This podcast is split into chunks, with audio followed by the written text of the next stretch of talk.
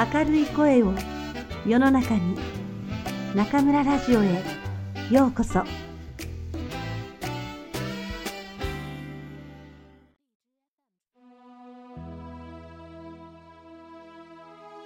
皆さんこんばんは。今夜も中村ラジオへようこそ。世界を悲しみと混乱に陥れた2020年が去ろうとしています。いろいろあって、いろいろなかったこの一年。あなたは何を考え、何を思いながら今日を迎えたでしょうか。私は今年の2月3日に50歳になりました。実はこの日のために大きな誕生日パーティーを予定して料理のメニューまで決めていました。ところが恐ろしいコロナの牙が襲いかかってきました。春節を過ぎた頃から状況は一気に悪化し、集まることはおろか、家を出ることすら難しくなってしまいました。桜の頃にはどうにかなるかと思っていたのに、まさかそのまま東京オリンピックまで吹っ飛んでしまうとは、一年前、誰が想像したでしょうか？春節明けの街は死んだように静かでした。人も車も何もない大通り。生まれて初めての経験。寂しさを通り越えて恐怖を感じました。たまに出会う人々の顔は青白く表情もこわばっています。このままではいけない。何とかしなければ。私たち中村一家ができることはただ一つ。世の中に明るい声を届けること。幸い、当時住まいが仕事場と地下駐車場でつながっていて、行き来が可能でした。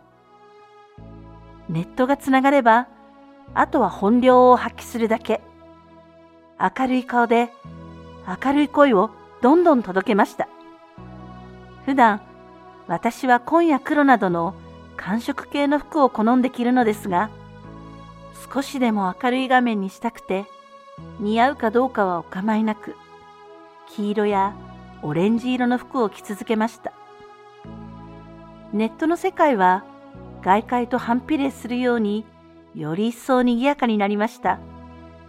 日本語学習者とネットを通して直接会話するジョンツン聊天室には、それまでの2倍以上の数の学習者の皆さんがやってきました。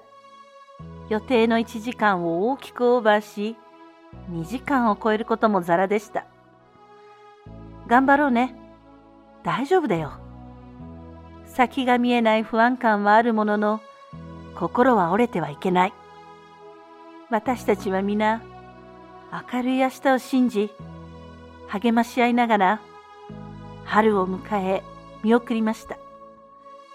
そして、吹く風に、初夏の訪れを感じる頃、調査の町にはいつもと同じような活気が戻っていました。ふるさとに帰っていた中村一家のメンバーもまた一つに集まり、ごく普通の忙しい毎日が戻りました。そして、それからさらに半年以上が過ぎ、今日、この忘れられない一年が終わります。閉塞感に押しつぶされそうだった我慢の春。それを跳ねのけるように、オフィスを移転し、住まいを引っ越し、新しい活動方針のもとに、精力的に活動を始めた復活の夏。我就在这里的理由への出演などで、にわかに忙しくなった進撃の秋。そして、新メンバーが続々集結し、1ヶ月単位で別世界が展開していく驚きの冬。明日、世界は2021年の到来を迎えます。コロナの嵐は未だ勢力を弱めることなく、世界中を席巻しています。しかし、負けてはいけません。私たちはそれぞれの場所でそれぞれの役割をしっかり果たしながら世の中を明るくしていきましょう。皆様、この一年間、中村一家を温かく応援してくださり、本当にありがとうございました。